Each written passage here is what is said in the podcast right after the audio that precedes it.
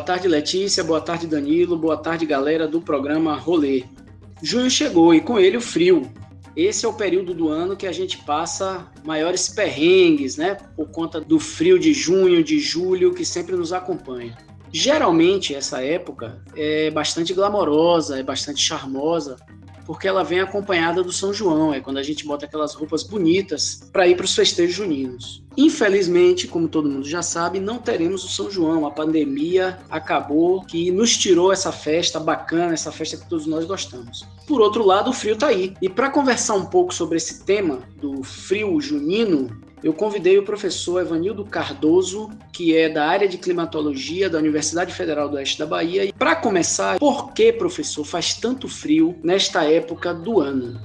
Olá a todos, Prazer participar do programa Rolê, mais uma vez, né? Nós estamos num período frio do ano, né? Que nós colocamos como uma mudança de estação, já que nós saímos da estação chuvosa, que acabou no mês de março, mês de abril, e nós passamos agora no mês de maio para junho até julho em uma outra estação, que significa o inverno. Na verdade, esses meses de maio e junho, eles são uma transição para um inverno mais rigoroso, principalmente no sul do país. Isso se deve a mudanças sazonais que a gente fala, que é a questão de nós termos uma rotação, a translação do planeta, fazendo com que as regiões modifiquem o seu estado atmosférico. Isso faz com que as estações primavera, verão, outono e inverno, elas modifiquem e sejam mais intensas em algumas regiões. Por exemplo, claro, no Rio Grande do Sul, Santa Catarina e Paraná, o frio é mais intenso, visto que nós temos massas de ar frias oriundas, né, do Polo Sul e que passam, entram no país, no Brasil, por esses estados e esses estados frequentemente sofrem um maior impacto com temperaturas mais baixas.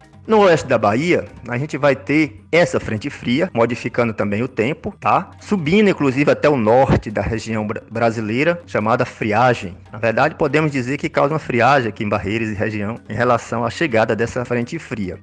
Bom, professor, como a gente sabe, né, esse frio ele começa no finalzinho de maio, ele entra pelo mês de junho e chega até o mês de julho. É um período que a gente passa realmente momentos de bastante frio, principalmente durante a noite e no iníciozinho da manhã. E aí a minha pergunta é a seguinte: neste ano de 2020, o frio vai ser mais rigoroso ou a gente vai ter noites mais amenas? É um pouco complicado de afirmar isso, né? A gente sabe que as temperaturas elas baixam bastante. Aqui na região, a gente chega a 10 graus nas nas madrugadas e a partir de 8 da noite a gente já vê uma queda de temperatura importante cai bastante para 10 ou 13 graus, essa mínima que a gente fala, né, da temperatura. E as noites elas são mais longas no inverno. Isso faz com que a gente tenha mais horas de temperaturas mais baixas, uma sensação térmica diferenciada em relação ao período seco, e isso se prolonga. É complicado dizer se vai ser mais rigoroso, né, mais frio do que ano passado, mas a gente sabe que é um momento importante, porque a gente tem que ter essa distribuição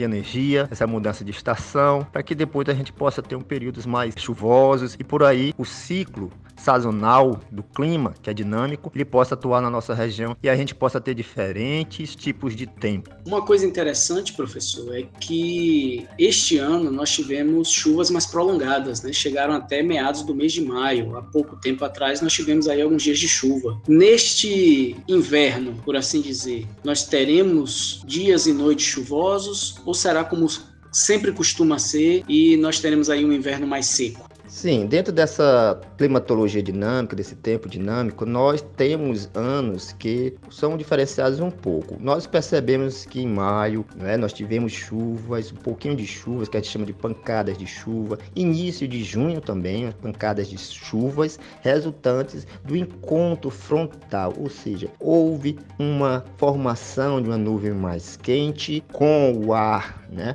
um pouco mais frio vindo exatamente dessa, dessas frentes frias do sul do país, do Polo Sul, inclusive, né, entrando no Brasil, e isso fez com que nós tivéssemos pequenos intervalos aí de chuva no mês de maio e no mês de junho também, início de junho. Agora, no mês de junho e julho, o período seco vai predominar, visto que a massa de ar fria polar ela tende a penetrar nessa região nossa aqui do oeste da Bahia, indo para a região amazônica. Isso vai caracterizar um período seco, porque nosso clima é subúmido, período chuvoso que ficou lá para abril, né? Mais especificamente, até agora nós vamos ter um período mais seco, e aí vem julho, vem agosto, vem setembro outubro, com meses considerados mais secos e praticamente sem chuva. Agradecendo ao professor Evanildo, me despeço de vocês, me despeço de Letícia, de Danilo e dessa galera massa do meu querido programa Rolê, torcendo para que todo mundo esteja em casa, se cuidando, combatendo o coronavírus. Um abração e boa tarde.